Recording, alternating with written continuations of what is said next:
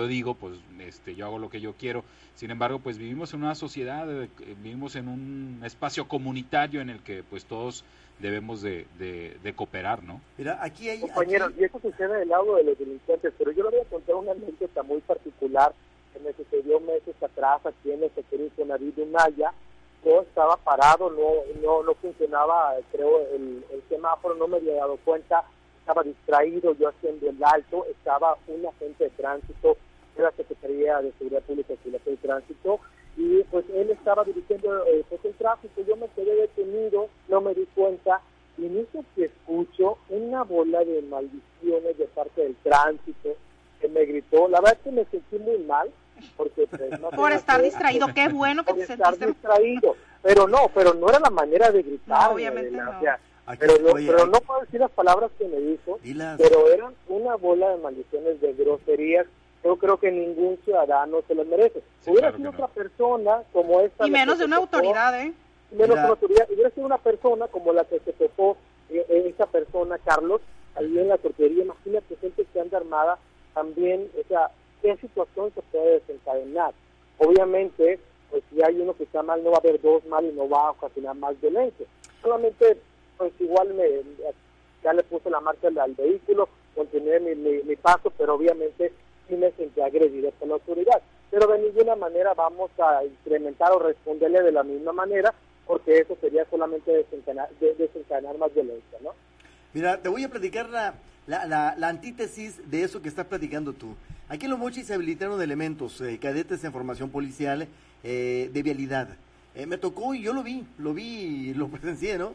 Estaban los dos jóvenes guiando el tráfico y en uno de esos cruces de los más eh, traficados, pasa una camioneta color blanco, doble cabina, grandota, preciosa la camioneta, y viene de frente una y se topan, como que eran conocidos y se paran a platicar en medio mm. de la calle, así en medio de la calle.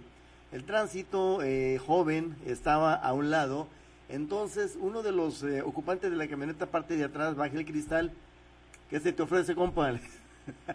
no, pues mira, pobre, es novato, es cadete en formación policial, es moreno, se puso verde.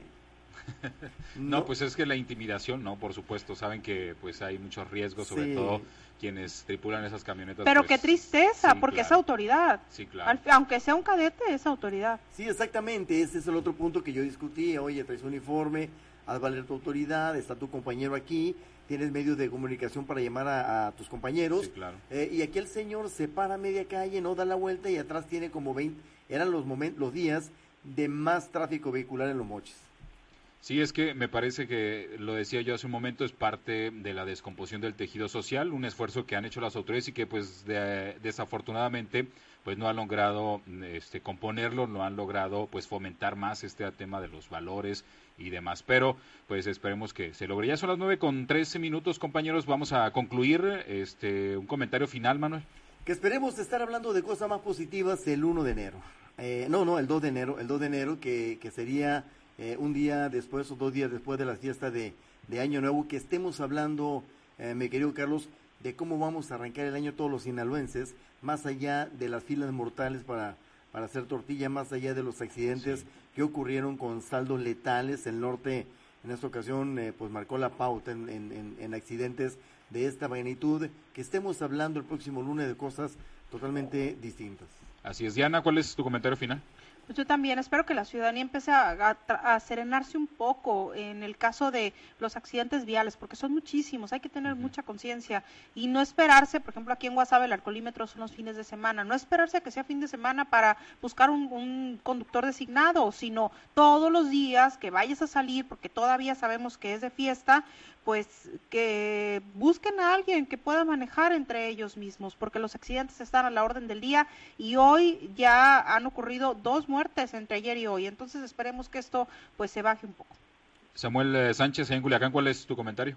Pues, eh, pues reitero, ese tipo de hechos lamentables, pero como, como sinaloenses tenemos cosas muy positivas, el tema de que somos el granero de, el granero de México, el tema de los, de los ganaderos, empresarios también de renombre importantes aquí en Sinaloa, mucho talento también en muchos ámbitos, más allá de esas conductas antisociales, creo que tenemos que cambiar como sinaloenses porque lamentablemente ese tipo de hechos los identifican, ¿no? Y hacen el contraste con el resto de las conductas que se realizan en el resto del país. Creo que las autoridades de tienen que hacer mucho eh, para cambiar este tipo de conductas a través de los programas preventivos y nosotros propios como sociedad tenemos que hacer mucho desde nuestras casas para inculcarle los valores y las buenas prácticas a nuestros hijos. Muy bien, entonces así concluimos este espacio. Muy buenas noches a todos. Buenas, noches. Buenas noches. Muy buenas noches. Regresamos a los espacios locales.